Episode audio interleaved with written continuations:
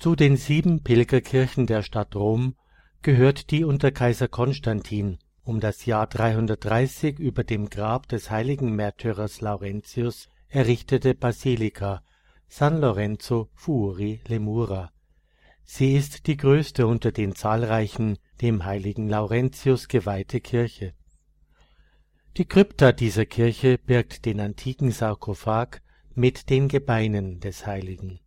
Sein Fest, das schon vor dem Jahre 350 von der Kirche am 10. August begangen wurde, ist nach dem Fest Peter und Paul das größte der alten römischen Liturgie. Über die Herkunft von Laurentius, in Deutschland Lorenz, weiß man so gut wie nichts. Eine Überlieferung sagt, er sei aus Spanien nach Rom gekommen, wo er Erzdiakon von Papst Sixtus II. wurde. Der Papst war für den jungen Christen nicht nur sein Vorgesetzter, er war sein väterlicher Freund und vor allem Vorbild. Die weitere Überlieferung ist wahrscheinlich durch Legenden ausgeschmückt, entspricht in ihrem Kern jedoch der Wahrheit. Es war Anfang August des Jahres 258. Kaiser Valerian stellte den Christen um ihres Glaubens willen nach. Da ward auch Papst Sixtus vor Gericht gestellt und über ihm das Urteil gesprochen, weil er sich weigerte, dem Kaiser zu opfern. Als man ihn in Ketten zur Richtstatt führte, eilte Laurentius ihm nach und rief Vater, lass mich dir folgen. Aber Sixtus wandte sich nach ihm um und sagte Harre aus bei der Gemeinde, so lange es Gott gefällt. In deine Hände lege ich die Schätze der Kirche. Schwere Prüfungen stehen dir bevor, doch der Herr wird dir beistehen. Da die Kriegsknechte von Schätzen reden hörten, ergriffen sie Laurentius und führten ihn vor den Kaiser. Der versuchte dem Diakon sein Geheimnis zu entreißen, wo er denn die Reichtümer der Kirche verborgen halte. Denn er war begierig, die Schätze aus Gold und Silber und kostbare Gerätschaften an sich zu bringen. Darum versprach der Kaiser ihm Leben und Freiheit, wenn er ihm den Schatz ausliefere.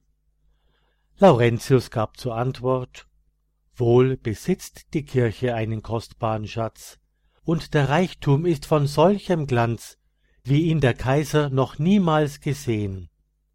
Doch nicht an einem Platz ist er verborgen, sondern weit umher verteilt in allen Gassen der Stadt.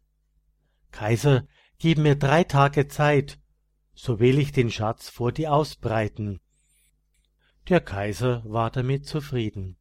Er ließ Laurentius frei und wartete mit Ungeduld auf den erhofften Schatz.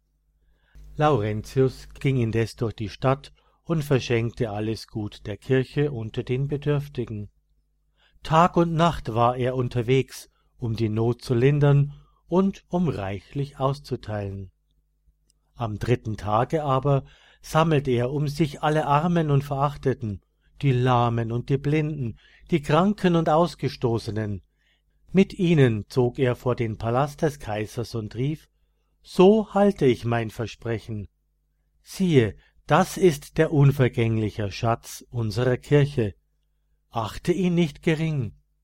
Heller als Gold und Diamanten strahlt in ihren Herzen der Glanz des Glaubens. Der Kaiser aber, der sich in seinen Hoffnungen betrogen sah, fuhr auf und schrie Fügst du zum Betrug auch noch den Hohn? Und da die Schergen den kühnen Diakon zwingen wollten, seinen Christenglauben auf der Stelle abzuschwören und den Kaiser anzubeten, fragte Laurentius lächelnd Sag, wen soll man anbeten? Den Schöpfer oder das Geschöpf? Da konnte der Kaiser seinen Zorn nicht mehr bändigen. Er ließ einen eisernen Rost herbeiführen, auf den band man Laurentius und verbrannte ihn bei lebendigem Leibe. Nach der Legende soll der Märtyrer noch kurz vor seinem Tod zu seinem Henker gesagt haben Der Braten ist schon fertig, dreh ihn um und iss. Der Todestag von Laurentius war der 10. August 258. Im bäuerlichen Kalender gilt der Laurentiustag als Los- und Wettertag. Laurentius ist der erste Herbstbruder, der den Anbau der herbstlichen Feldfrüchte einleitet. So soll der Raps gut gedeihen, so sagt es der Brauch, sollte am Todestag von Laurentius, also am 10. August, gesät werden. In früheren Zeiten wurden am Laurentiustag auf dem Land die Glocken geläutet. Auch Sprüche aus dem Bauernleben gibt es. Ist Lorenz und Bertel schön, wird der Herbst gut ausgehen.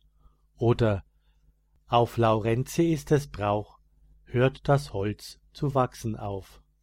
Das Laurentiusbrot hatte ebenfalls seine Bedeutung. Am 10. August brachten die Bauern früher eines oder mehrere Brote zur Kirche, wo sie gesegnet und danach an die wartenden Bedürftigen verteilt werden. Laurentius wird immer als junger Diakon, meist mit einem Rost dargestellt, auch einen Geldbeutel oder Brote als Sinnbilder für das Verteilen der Kirchengüter an die Bedürftigen hat er bei sich. Häufig wurde auch das Martyrium dargestellt, so um 1580 von Tizian in der Jesuitenkirche in Venedig. Die möglicherweise ältesten Darstellungen von Szenen aus dem Leben des Laurentius sind wahrscheinlich jene Fresken, welche die Vorhalle von San Lorenzo Fuori le Mura in Rom schmücken. Sie entstanden um das Jahr 1217.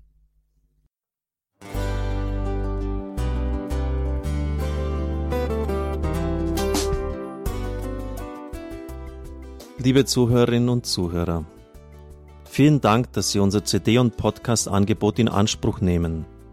Wir freuen uns, dass unsere Sendungen auf diese Weise verbreitet werden. Dieser Dienst ist für Sie kostenlos. Für uns ist er allerdings mit einem nicht unerheblichen finanziellen Aufwand verbunden.